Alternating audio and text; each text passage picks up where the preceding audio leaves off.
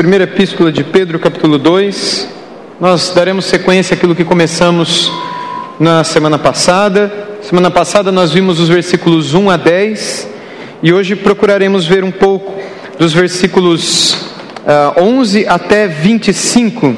Eu te convido aqui, abra tua Bíblia comigo.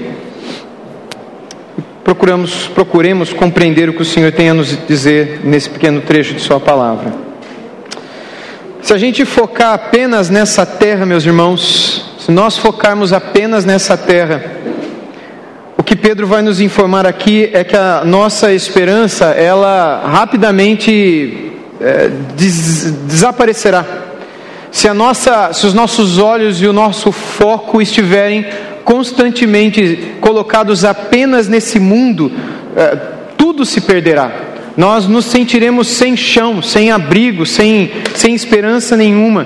É por isso que o tema que eu quero dar é justamente um olho na terra e o outro na eternidade. E nessa porção que nós veremos hoje à noite, ao olharmos para o que Pedro fala aqui, nós veremos muitos paralelos com a nossa vida hoje também. Se a gente se envolve apenas com os problemas e injustiças desse século, desse mundo, a gente acaba entrando em desespero se o nosso coração está apenas nas coisas desse mundo, se a gente olha apenas para as instituições humanas, se a gente olha apenas para a esperança que possa haver no que diz respeito ao governo, no que diz respeito à educação, as promessas de segurança, de um futuro melhor, uh, um pessimismo muito grande acaba tomando conta do nosso coração. Não é assim? Nós não temos motivos para sermos otimistas em muitas coisas. Há medo, há frustrações, há, enfim. E essa é a razão pela qual Pedro aqui, mais uma vez, põe a mão no nosso queixo e eleva a nossa, o nosso rosto para a eternidade, para a gente poder olhar para cima e de lá tirar a nossa esperança. Ele começa nos lembrando de como Israel viveu 40 anos no deserto, em peregrinação no deserto, e que a nossa vida é muito semelhante àquele período em que os israelitas peregrinaram no deserto. A gente também está num deserto, e a gente também não tem muita esperança nesse deserto. E debaixo do calor, do medo, das incertezas, a gente tem que olhar para cima, porque se a gente olha para o lado e para o chão, o pé queima. E a gente não vê comida, a gente não vê socorro, a gente não vê saída, a gente não vê um fim o que existe é desespero, falta de esperança, falta de confiança. Em 1 Pedro, portanto, nos versos 1 a 17, nós lemos assim: Amados, eu peço a vocês, como peregrinos e forasteiros que são, que se abstenham das paixões carnais, que fazem guerra contra a alma, tendo conduta exemplar no meio dos gentios, para que, quando eles acusarem de malfeitores, observando as boas obras que vocês praticam, Glorifiquem a Deus no dia da visitação. Por causa do Senhor, estejam sujeitos a toda instituição humana, quer seja o rei como soberano, quer seja as autoridades como enviadas por ele, tanto para castigo dos malfeitores como para o louvor dos que praticam o bem. Porque assim é a vontade de Deus, que pela prática do bem vocês silenciem a ignorância dos insensatos. Como pessoas livres que são, não usem a liberdade como desculpa para fazer o mal. Pelo contrário, vivam como servos de Deus, tratem a todos com honra, amem os irmãos na fé, temam a Deus e honrem ao Rei. Voltando ao versículo 11, procurando entender verso a verso que Pedro diz aqui, no versículo 11, o Pedro continua o destaque de que nós somos forasteiros nesse mundo, nós somos peregrinos nesse mundo, e por causa disso, o povo de Deus precisa acordar para a realidade de que ele não pertence mais a esse mundo. E Pedro está escrevendo aqui para os cristãos que estavam é, forasteiros, que estavam dispersos, é até o nome que ele dá no começo, aos, aos da dispersão, não é? Os cristãos que eram todos da Judéia, Galiléia e Samaria, mas por causa da perseguição religiosa ali, estava tudo espalhado. Muitos estavam no ponto, na Bitina, Capadócia, Ásia Menor, Galácia, aqueles lugares que Pedro menciona no primeiro capítulo, nos primeiros versículos. Estavam todos espalhados, com medo, fugindo do lugar onde viviam com a esperança de encontrar segurança e, enfim, a oportunidade de viver. Sabe a pessoa que sai do lugar onde está, onde vive, para procurar esperança em outro lugar? A gente conhece um monte de brasileiro que tem feito isso. Que tem saído do Brasil, procurado viver na Europa, nos Estados Unidos, na Ásia, em outros lugares, alguns na África também, mas lugares onde eles possam ter uma vida e oportunidade e chances melhores do que aqui tem. Há muitos que pensam em fazer isso no futuro, há outros que falam: não, não vou fazer isso. Uns porque querem ficar, outros porque não têm condição de sair. Enfim, os israelitas tiveram que sair, porque permanecer em Jerusalém, na Judéia, significaria morrer. Pedro então escreve para eles, eles estão sofrendo, eles estão debaixo de perseguição, existe uma perseguição religiosa por parte do Império Romano, os cristãos estão com medo de morrer. Pedro escreve para eles dizendo: vocês não são desse mundo, não se esqueçam disso.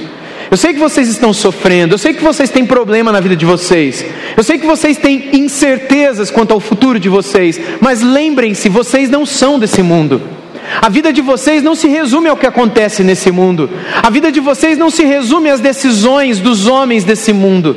A vida de vocês não se resume ao vento dos governantes, da insegurança ou da segurança, da educação ou da falta dela, da saúde ou da doença. A vida de vocês, enquanto nesse mundo, é como a vida de um passageiro dentro do aeroporto. É como a vida de alguém que está numa rodoviária é como a vida de um estudante que está no ponto de ônibus esperando o ônibus chegar. Ele não mora no ponto de ônibus, ele está no ponto de ônibus e a hora está marcada para ele não estar mais ali. Esse mundo é o nosso ponto de ônibus.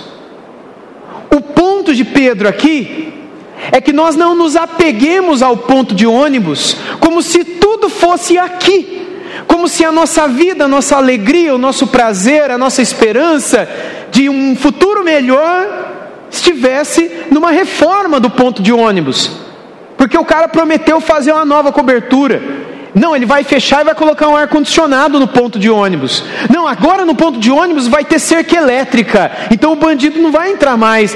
Veja, o nosso ponto, a nossa esperança, o nosso foco não devem estar nas promessas de um futuro aqui melhor, embora é justo e legítimo que a gente espere uma justiça social, é justo e legítimo que a gente trabalhe por isso como cidadãos, procurando oferecer um mundo melhor e viver no mundo melhor.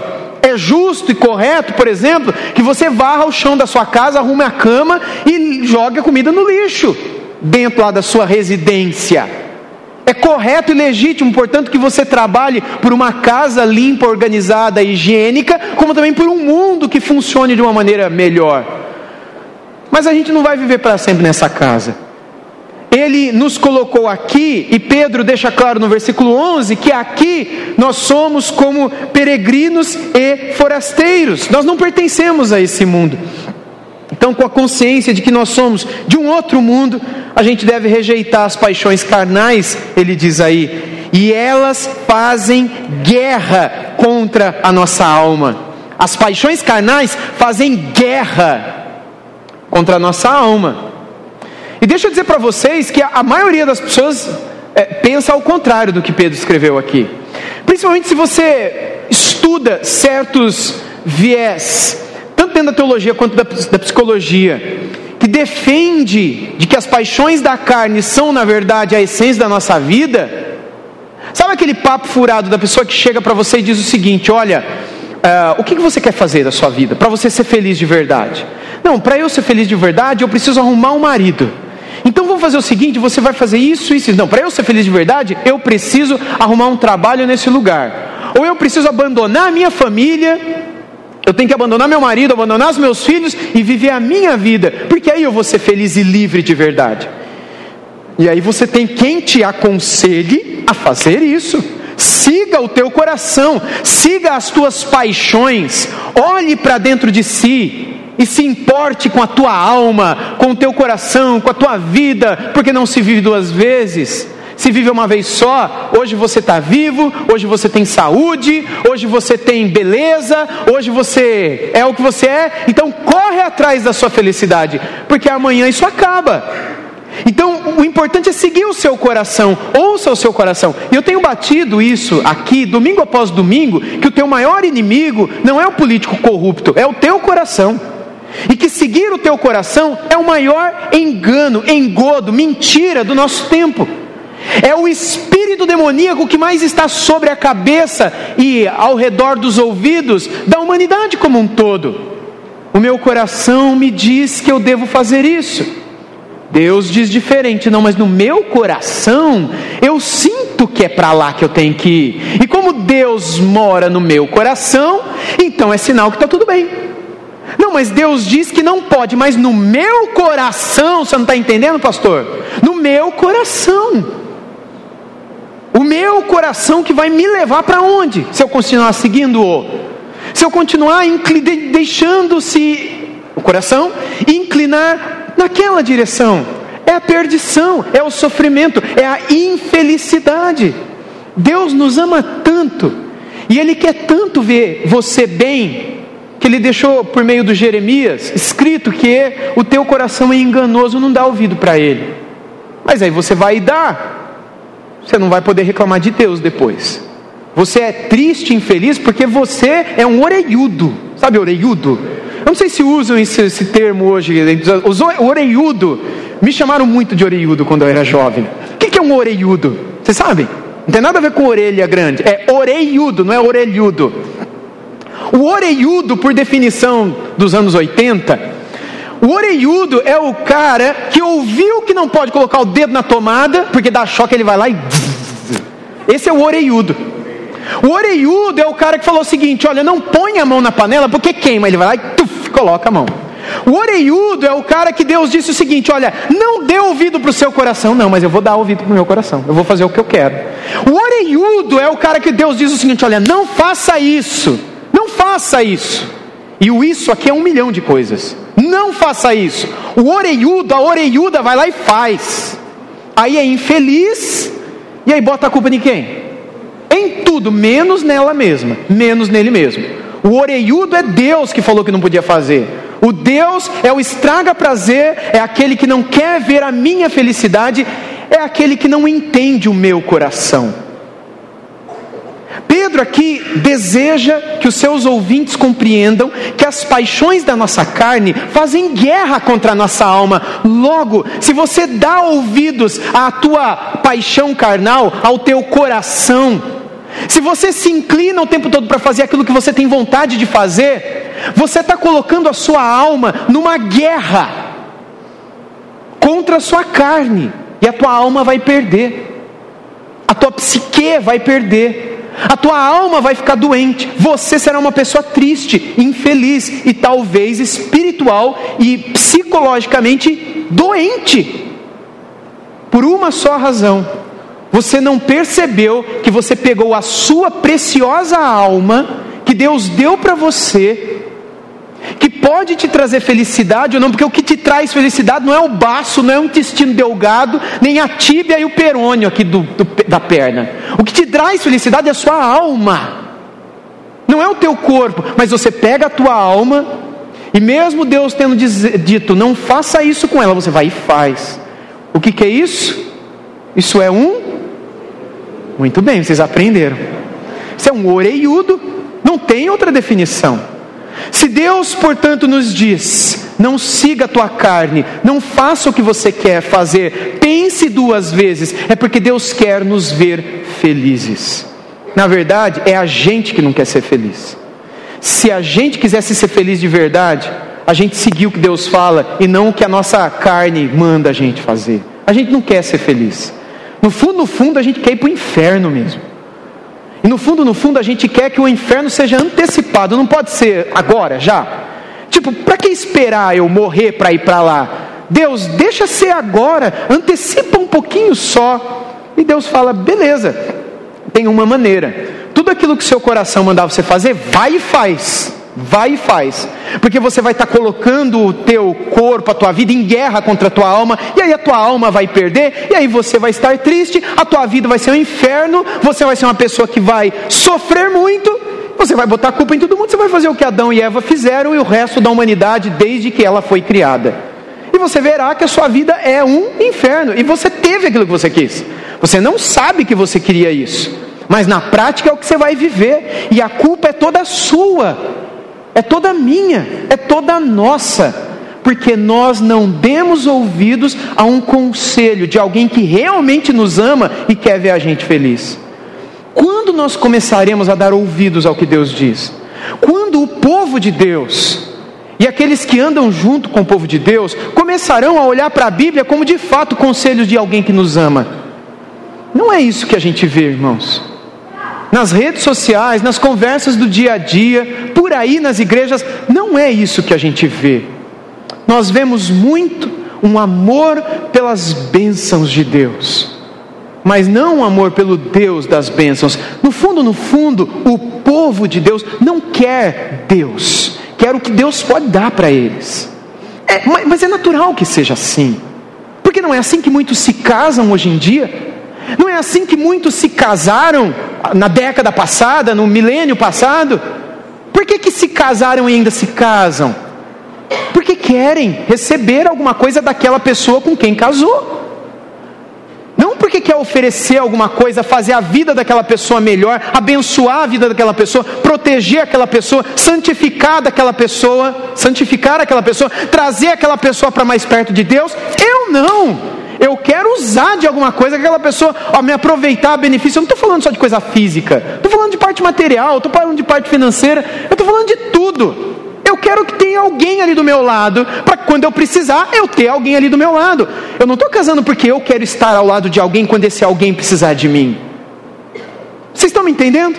Por que, que eu busco a Deus? Pela mesma coisa. Não é porque eu amo a Deus, não é porque eu quero servir a Deus, não é porque eu quero ouvir Deus, é porque eu quero falar com Ele. Eu tenho uma agenda, eu tenho coisas, eu tenho uma lista, e eu quero colocar o meu checklist para Ele, e eu quero que Ele, primeiro é esse, depois esse. Tem um lá na frente, mas não tem problema. O senhor pode primeiro esses daqui. A hora que o senhor me chegar nesse penúltimo, aí o senhor satisfaz o sonho da minha vida. Porque os sonhos da minha vida estarão diante da sua mão. E eu espero que o senhor, até eu morrer, eu espero que demore muito, o senhor cumpra um por um.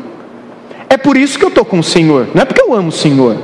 Mas é porque eu quero receber alguma coisa do senhor. Aí o senhor abre a boca para falar alguma coisa para mim, aí me dá um sono, me dá vontade no banheiro eu começo a salivar, me dá sede, me dá sono, me dá porque. Mas se é para pedir, ainda mais se dá uma dor de barriga e eu preciso correr, eu sei para quem que eu vou correr. É uma relação líquida, como Bauman, o filósofo, escreveu no século passado. É uma relação vazia de significados. A mesma que envolve as relações humanas, é a mesmíssima que envolve as relações espirituais. Seja entre os homens, seja entre nós, homens e Deus. Além disso, Pedro fala que eles deveriam ter uma conduta exemplar. Não é só uma luta contra a carne, mas uma conduta. No final do versículo 12, Pedro lembra que os olhos do mundo estão sobre a igreja. Veja, tendo conduta exemplar no meio dos gentios, para que quando eles os acusarem de malfeitores, observando as boas obras que vocês praticam, glorifiquem a Deus no dia da visitação. O mundo está vendo a igreja. As pessoas de fora olham para dentro, não se importam com a igreja, muitas vezes criticam a igreja, odeiam a igreja, mas olham para a igreja. Estão olhando. O mundo deve ver na vida de cada cidadão que pertence à igreja de Cristo boas obras sendo praticadas. Eu já expliquei aqui o que significa boas obras, não é só ajudar uma pessoa a atravessar a rua, não é só dar uma oferta, uma esmola para um pedinte. Boas obras é muito mais do que isso. É ter prática de vida que seja espelho do que eu aprendi na vida de Jesus. E a razão será dada mais adiante, porque que a gente tem que ter uma boa obra, sempre no versículo 15 ele vai falar sobre isso. O 12 termina com a lembrança, mais uma vez, do dia da segunda vinda de Jesus, coisa que Pedro falou no domingo passado para a gente, no domingo retrasado, Pedro falou para a gente também, nos textos anteriores. O 12 termina com essa lembrança, o dia da visitação. Vai ser naquele dia que, os, que o mundo vai glorificar a Deus pelas obras que vêm em nós. Hoje não. Hoje eles olham para o que a gente faz e fazem nada, não falam nada. Por exemplo, a, a gente tem um Estado muito grande, falando de governo aqui, política mesmo, que deveria oferecer hospitais de qualidade, que deveria segurança de qualidade, clínica de recuperação para adictos, não é viciados de qualidade, que deveria oferecer assistência espiritual, eh, terapias, a, a bons conselheiros para pessoas que estão sendo reeducadas para serem reinseridas na sociedade. Eles se oferecem isso? Não. Por isso que a gente tem igrejas fundando orfanatos, asilos, casas de recuperação de drogado, hospitais, faculdades, escolas. Sabe por que o governo não proíbe até hoje? Porque o governo não faz isso. E essa é uma das causas, das poucas pelo menos. Quando nós olhamos certos governantes que cristãos não são, falando sobre a igreja, elogiam justamente isso. Não, a igreja tem um papel social a cumprir. A igreja tem um papel bacana, nós não podemos tirar a igreja de uma vez, porque eles ajudam a recuperar muitos viciados lá na Cracolândia, em São Paulo. Lembra do trabalho da igreja batista lá entre os, a Cracolândia, a chamada Cristolândia agora? Então, eles têm um trabalho bonito lá, então deixa eles nesse ponto. Eles só não podem falar de aborto, porque se falar de aborto, aí eles, estão, eles têm que ficar quietos. Mas enquanto eles estão ali cuidando dos drogados, abrigando os, os idosos que não têm onde morar, cuidando das crianças que perderam os seus pais, enquanto eles estão fazendo um trabalho social, está tudo bem. Mas igreja não é igreja para fazer trabalho social. A missão da igreja não é fazer trabalho social. Jesus não plantou a igreja nesse mundo para a gente resolver o problema do mundo. A missão da igreja não é fazer ação social. A missão da igreja não é entregar cesta básica para ninguém. A missão da igreja não é ajudar os outros financeiramente, trazer remédio para as pessoas. A missão da igreja é glorificar a Deus. Se você ler o livro dos Salmos, isso está do primeiro ao final. E se você ler Apocalipse, você vai ver do início ao final do Apocalipse que essa é a missão da igreja. E em todos os evangelhos é isso que a gente encontra de Jesus. É ouvir de Deus, aprender de Deus, amar a Deus, glorificar a Deus e espalhar esse amor nas nossas relações do dia a dia fazer com que as pessoas vejam esse amor de Deus na nossa vida. Mas aí, pessoal, quando a gente não vive isso, a gente acaba indo atrás de uma razão para a nossa existência. Se eu não glorifico a Deus, se eu não conheço a Deus, se eu não busco a Deus, se eu vivo inclinando meu coração para o pecado, se eu não sou um cristão como eu deveria ser, sabe como eu vou ah, aliviar a minha consciência fazendo obra social? Eu vou me envolver com alguma coisa, vou ajudar alguém, porque aí é um desencargo de consciência desencargo de consciência, culpada, pesada, porque eu não sou o cristão que eu deveria ser, sabe como é que eu faço um desencargo de consciência? Fazendo obra social. Lógico que eu não posso falar de Jesus e deixar o cara morrer de fome. É lógico que, e Tiago já disse isso para a gente, o Tiago da Bíblia, na sua epístola, que se você tem fé e prega sobre a fé, o Evangelho, mas não tem as obras, tua fé é morta e não serve de nada o que você falou. Razão pela qual, em todos os trabalhos missionais que essa igreja faz, seja aqui na cidade, seja no apoio a outros irmãos e fora, a gente não só vai lá e prega o evangelho, mas a gente faz muito trabalho social também.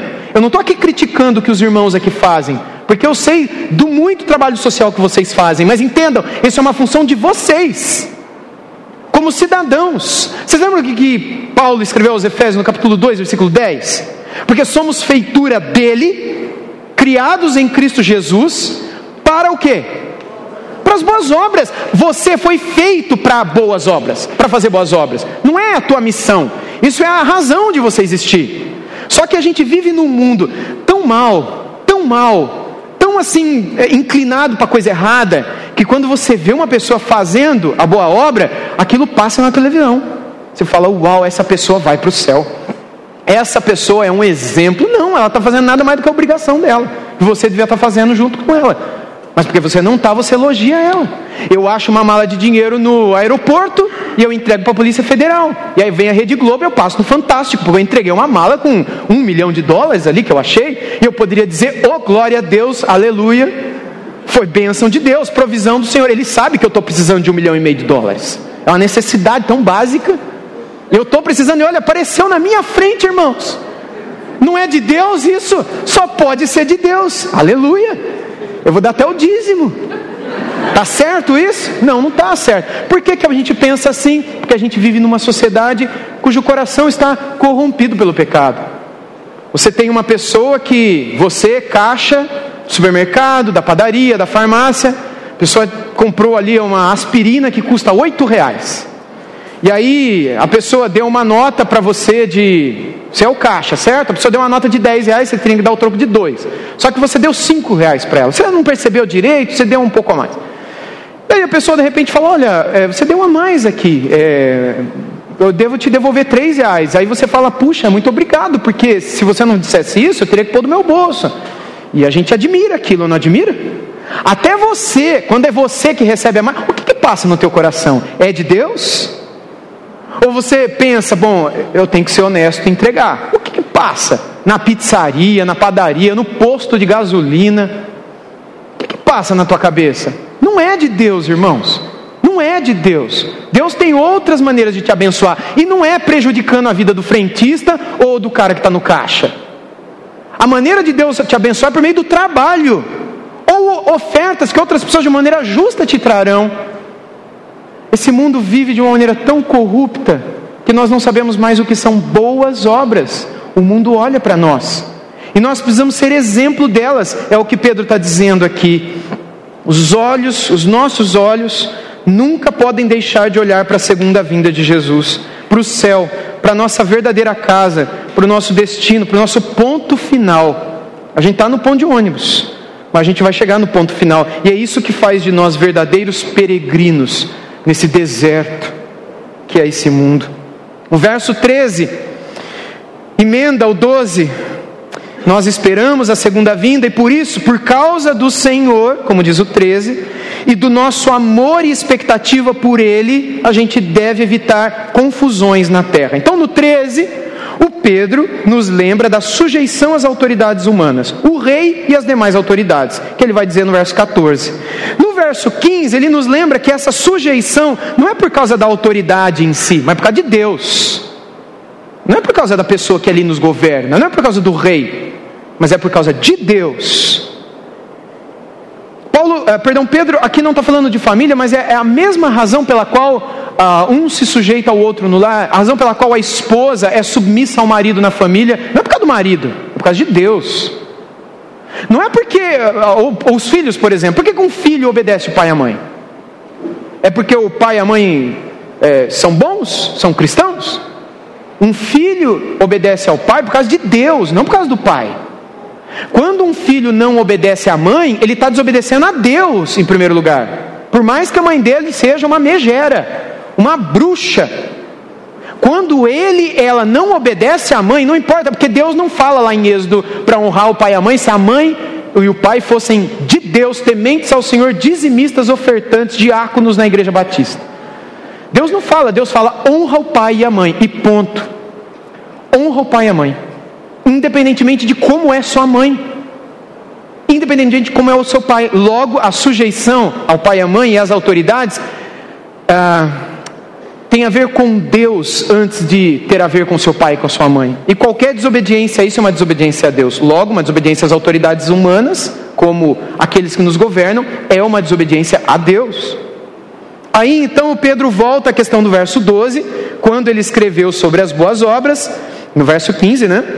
Enfatizando que é pelas boas obras de Deus, do povo de Deus, que as autoridades devem ser silenciadas, porque assim é a vontade de Deus, que pela prática do bem vocês silenciem a ignorância dos insensatos. E os insensatos aqui, os malfeitores aqui, são justamente essas autoridades que Pedro está citando aqui. Ele não está deixando claro, mas quem leu essa carta no original sabe disso. No original que eu falo é lá quando Pedro escreveu, não é na língua original, não. Mas é quando Pedro escreveu, mandou para eles, eles pegaram e leram na igreja, na íntegra, porque é assim que eles faziam. A cartinha chegava, a epístola chegava ali do começo ao fim. Não é que nem hoje que a gente lê um trechinho, explica, lê um trechinho, explica. Eles leram tudo de uma vez. Quando eles leram tudo de uma vez, eles entenderam bem o que Pedro estava falando. Esses insensatos, esses que estavam trazendo medo e insegurança eram justamente essas autoridades. E Pedro está dizendo: se submetam a elas, não entrem em confusões, não é para isso que a gente foi chamado. Essa confusão é uma confusão de ponto de ônibus. Ninguém em sã consciência briga no ponto de ônibus. Porque quando chegar, vai acabar tudo, você vai embora. Acabou, se afasta disso. Dê exemplo ali. Seja a luz ali. Seja a paz dali. Isso é viver como um servo de Deus, que é o que ele diz no verso 16. Como pessoas livres que são, não usem a liberdade como desculpa para fazer o mal. Pelo contrário, vivam como servos de Deus. E os servos de Deus vivem como? Vivem com honra e respeito. Não brigando com todo mundo o tempo todo. Eles vivem com honra e com respeito, como está descrito no verso 17, que é a parte final dessa primeira parte. Tratem a todos com honra, amem os irmãos na fé, temam a Deus e honrem o rei. O rei aqui, irmãos, era tanto o imperador romano como, como os reis de algumas determinadas províncias romanas. Algumas províncias romanas tinham reis, como o rei Herodes, por exemplo, na época de Jesus, mas esses reis estavam debaixo da autoridade do César romano, do imperador romano. E Pedro está dizendo: esses, mesmo que esses homens não temam a Deus, honrem-nos. Mesmo que teu pai e tua mãe não temam a Deus, honrem-nos. Mesmo que o teu marido não tema a Deus, honre-no.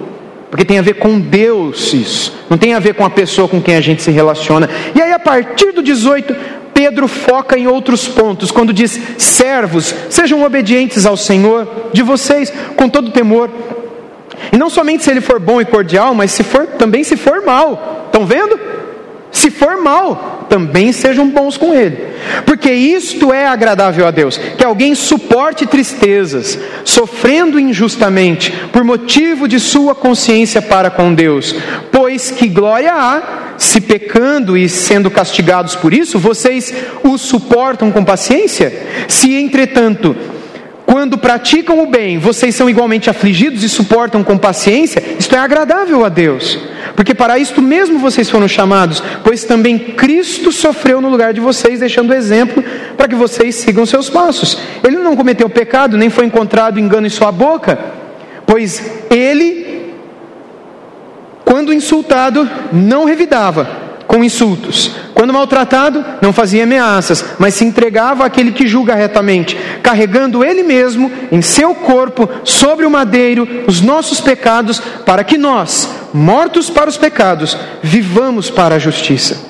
Pelas ferida de, feridas dele, vocês foram sarados, porque vocês estavam desgarrados como ovelhas, agora, porém, se converteram ao pastor e bispo da alma de vocês.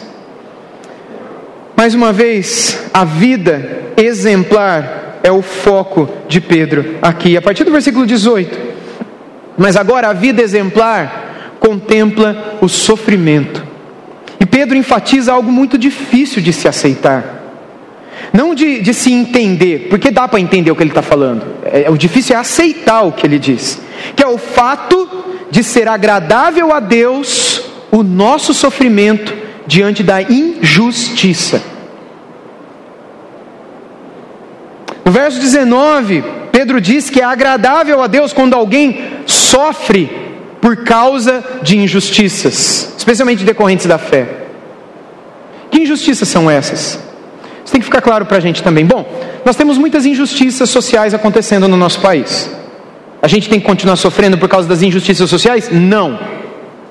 A gente tem injustiça acontecendo no campo da saúde, dinheiro sendo desviado por meio de é, coligações e deputados, inclusive evangélicos e católicos, que a bancada da religião está no meio do escândalo do desvio da verba da ambulância. Vocês lembram disso? Alguns anos atrás, tinha pastor ali eleito que recebeu dinheiro que não foi para ambulância de hospital. Mas, enfim, continua votando em pastor e crente, essas coisas. Você não vota em crente, você vota num candidato que cuida da coisa pública.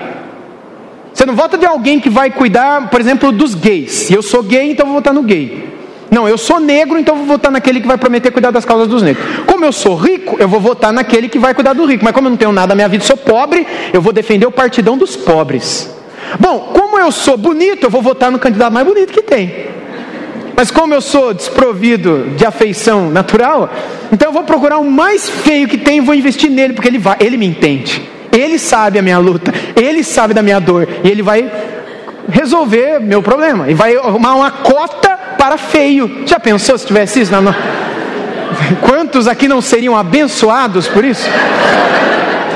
Talvez aqui não, porque vocês não são tão desprovidos assim como eu você não deve dar um voto numa pessoa que defende a sua causa, porque ninguém está ali por causa da minha causa, da sua causa, está ali para administrar as coisas que são públicas. Do latim, a res pública, coisa pública, de onde vem a república? E a política, que é a arte de se administrar aquilo que é público, não aquilo que é dos, dos negros, dos gays, dos crentes, dos ateus, dos feios, dos bonitos, do rico, dos pobres. Se tem um candidato que defende o pobre, já não é um candidato de verdade. Se tem um candidato que defende o rico, também não é candidato de verdade. Se tem um candidato que entra num viés, seja ideológico, seja social, seja de que natureza for, está errado. É tudo, é o país, é a vida, é o todo. Enfim, isso é um aspecto geral. Não estou aqui dizendo desse ou daquele candidato. Eu estou dizendo aquilo que biblicamente brota das Escrituras para nós sobre uma visão correta de cuidado das coisas públicas. Isso é Romanos capítulo 13. São os magistrados, são as autoridades que são chamados de ministros do que? De Deus, para cuidar da coisa pública. E ministro de Deus é o, é o ateu que está lá em Roma, o, o imperador. Ele é chamado de ministro porque ele está administrando tudo aquilo que é do povo e o povo é de Deus. E aí tem, uma, tem toda uma teologia que se constrói em cima disso. Eu não vou entrar nisso agora. Quando a gente olha para as palavras de Pedro, tal como colocadas aqui diante de nós, o que precisa ficar claro para nós é que nós não fomos chamados para enviesar em causas assim. Nós fomos chamados para dar uh, exemplo daquilo que somos e cremos. E quando a gente vê a injustiça acontecer em certos campos, é legítimo que a gente diga isso é injusto. Porque não tem nada a ver com a nossa fé, tem a ver com a saúde, tem a ver com a segurança, tem a ver com a educação, tem a ver com o cerceamento da educação, tem a ver com alguém querendo dizer como eu tenho que educar os meus filhos, tem a ver com alguém querendo me prender, porque eu, eu quero disciplinar o meu filho dando um castigo para ele de algo errado que ele fez. Eu não quero matar meu filho, não quero cortar a perna dele mas eu quero discipliná-lo para que ele tenha educação. Mas tem alguém que vai dizer: você não pode. Então, todas as vezes que eu vejo essas injustiças acontecendo, é legítimo que eu me pronuncie, mas quando não é legítimo? Quando trata da sua fé. Aí Deus diz: você vai ficar quieto e vai sofrer. É disso que Pedro está tratando aqui. É por isso que os cristãos, eles defendem causas, eles vão a guerras, inclusive, para defender a nação, isso é legítimo. É por isso que Jesus, por exemplo, falou para Pedro: se você tem duas capas, vende uma e compra uma espada. Você lembra disso? Logo depois da Santa Ceia, ele falou isso, para comprar uma espada para defesa pessoal. Isso não tem nada a ver com política também, tá? É Jesus ali nos evangelhos, no Evangelho de João, no finalzinho. Qual é o ponto aqui? O ponto é que você não pode defender a si mesmo. Você não tem direito à legítima defesa quando procuram te atacar por causa da sua fé. Quando te procuram atacar por qualquer outra coisa, se defenda. Você tem esse direito, assegurado tanto pelo Antigo quanto pelo Novo Testamento. Você pode se defender, mas quando é por causa da sua fé, dê a outra face. Se for necessário, vá para a fogueira. Se for necessário, seja enforcado. Se for necessário, vá para a prisão. E é disso que Pedro está dizendo aqui. Deem bom testemunho, porque senão vocês vão ser presos por uma razão legítima. É por isso que até hoje, irmãos, os nossos irmãos missionários que são perseguidos e mortos como mártires, por que, que eles não se levantam? Por que os missionários não pegam em armas e lutam contra o Estado Islâmico? Eles que vêm com a espingarda dele, que a gente vai com a K-40 alguma coisa. Por que, que os missionários não fazem isso? Porque é sobre a fé aquela perseguição.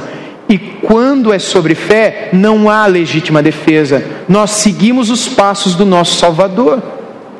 Pedro quer colocar essa consciência na mente deles, e ele cita Jesus, como é que Jesus agiu? Jesus não revidou, Jesus sem revide, sem ameaça de vingança, aqui no final do versículo 23, entregando-se ao Pai, ele suportou pacientemente as aflições que ocorreram por ele ser fiel a Deus. Assim deve ser com a gente também.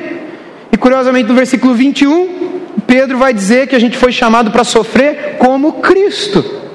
Pois também Cristo sofreu no lugar de vocês, deixando exemplo para que vocês sigam seus passos. vocês vão sofrer também, por causa da fé de vocês. E às vezes eu me pergunto se não é a vontade de Deus que Ele coloque um, um, um partido comunista nesse país para fazer o povo dele sofrer um pouquinho, para ver quem é quem. Eu não oro por isso, tem uns doidos que ora. Tem uns malucos que tem uns pastor maluco que ora para vir perseguição para vir comunista, para vir o Estado Islâmico para o Brasil, tocar o terror para ver quem é crente de verdade. Irmãos, eu peço a Deus que Deus nunca deixe isso acontecer. Embora se acontecer, realmente a igreja vai ficar racionalmente aquele que é. A maioria vai pular fora, a maioria vai negar fé, a maioria não vai permanecer. Mas não é por isso que a gente tem que orar, a gente tem que orar por liberdade. A gente tem que orar por não perseguição. Irmãos, de todas as igrejas que Paulo plantou, quando a perseguição veio, sabe quantas que sobreviveram à perseguição? Quantas estão vivas até hoje? Nenhuma. Nenhuma. Não ore para a perseguição vir. E clame a Deus para que comunismo e outras ideologias afins não cuidem do nosso país um dia, majoritariamente, porque se isso vier a acontecer, a perseguição começará nesse país como existe em outros países aqui na América Latina, na América Central, na África, na Ásia, em outros lugares do mundo. Paulo, perdão, Pedro, ele encerra lembrando-nos de que o sofrimento injusto e momentâneo de Cristo é a razão da nossa salvação. Se nós temos a esperança sobre a qual ele escreveu, é graças a esse sofrimento na injustiça. Pedro encerra esse capítulo da sua cartinha para os cristãos que estavam da igreja sofredora, não é? Dizendo para eles: a maior esperança que a gente tem na vida, a gente só tem porque um dia alguém sofreu no nosso lugar. Se vocês tiverem que sofrer por causa do amor que vocês têm por Cristo, sofram. Se alguém está querendo passar a perna em vocês, porque sabe que vocês são cristãos e não vão passar a perna neles também, sofram. Sabe, é, é, é é traiçoeiro de ponto de ônibus. É o cara que está querendo te derrubar no ponto de ônibus. Olha quando chegar, você levanta e vai para casa. E ele, ele, ele vai para o inferno. Mas você vai para sua casa. Honre a Deus. Porque toda injustiça nesse mundo um dia encontrará o justo juiz no final. Irmãos, não existe injustiça para nós. Porque o nosso juiz é o Senhor. Se às vezes a gente vive situações aqui no mundo em que a gente se sente injustiçado, seja pelo juízo humano, dos juízes mesmo, seja pela injustiça social, seja pela injustiça que for, essa injustiça não é o fim. O fim está no juízo de Deus, no julgamento do trono branco, depois do qual toda a justiça se estabelecerá. E enfim, a gente chegará na nossa casa. E por fim, toda lágrima será enxugada, e o nosso coração estará para sempre em paz. Eu quero concluir, irmãos, dizendo que, mais uma vez, se a gente focar apenas nessa terra, a nossa esperança se esvairá, ela cairá como a água pelas nossas mãos. Você já tentou segurar a água na mão e levar daqui até o fundo do salão? Você vai chegar lá com um pouco menos, porque ela se esvai. Se a tua esperança está apenas nas coisas dessa terra, tudo esvairá, tudo se perderá. Não podemos nos envolver apenas com os problemas e injustiças desse mundo. Se a gente fizer isso, certamente a gente vai entrar em desespero, às vezes até em depressão, sem esperança, pessimistas. Não é difícil encontrarmos pessoas que pensam em suicídio justamente por terem seus olhos tomados pela desesperança. Não olhe apenas para as instituições humanas. Se você fizer isso, um pessimismo muito grande vai tomar conta do seu coração. É por isso que a minha palavra para vocês hoje à noite, em cima da palavra de Pedro, é que a palavra de Deus seja como uma mão levantando o nosso queixo e nos incentivando a olhar para a eternidade. É lá que está a nossa esperança. Aqui a gente vai sofrer. Aqui a gente vai passar por momentos de dúvida, mas a nossa esperança não está aqui. Enquanto a gente estiver aqui, o Senhor é o nosso pastor e nada nos faltará. E quando a gente não estiver mais aqui, a gente vai saber o que é vida eternamente e abundantemente vida para sempre com o Senhor. Que essa esperança guarde o nosso coração até aquele dia.